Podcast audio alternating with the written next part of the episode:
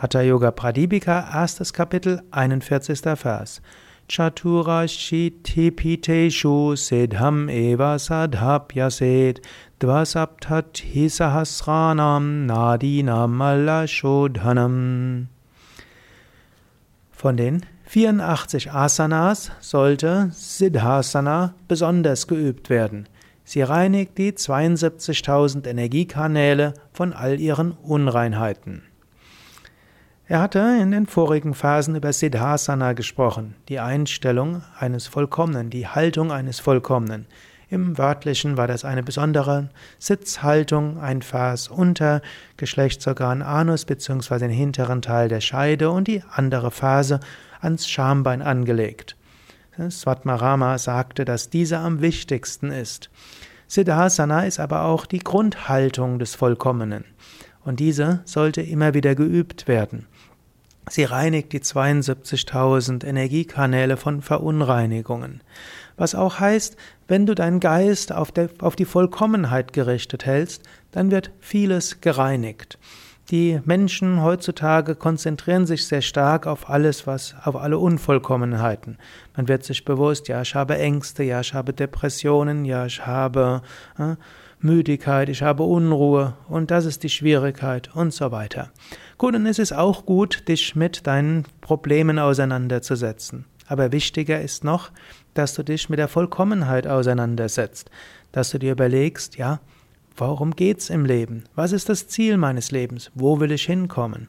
Krishna in der Bhagavad Gita gibt an immer weiter, immer neuen Stellen die Eigenschaften eines Vollkommenen.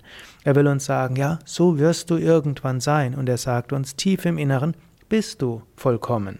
Du bist in Wahrheit nicht Ängste, du bist in Wahrheit nicht die Frustrationen, die Neurosen und die Unruhen.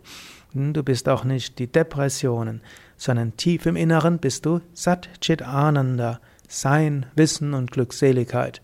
Tief im Inneren bist du vollkommen, tief im Inneren hast du Intuition. Und dich darauf immer auszurichten, das hilft dir auch, Negativitäten zu überwinden. Daher mach dir immer wieder bewusst, ja, ganz tief im Inneren bin ich vollkommen. Und nicht nur ganz tief im Inneren, auch jede meiner Charaktereigenschaften hat irgendwo ganz tief im Inneren einen positiven Sinn. Auch Ängste sind tief im Inneren vollkommen. Sie wollen dich vor etwas bewahren. Auch Trauer hilft dir etwas Rückzug zu nehmen und so weiter. Sei dir bewusst, was auch immer in dir ist, tief im Inneren, ist es als Ausprägung etwas Gutes. Und eigentlich bist du ein Vollkommener. Richte dich immer wieder aus und frage dich immer wieder, ja, angenommen, ich wäre auf dem spirituellen Weg schon weiter, angenommen, ich wäre schon ein gutes Stück weiter. Wie würde ich das angehen? Wie würde ich dabei sein?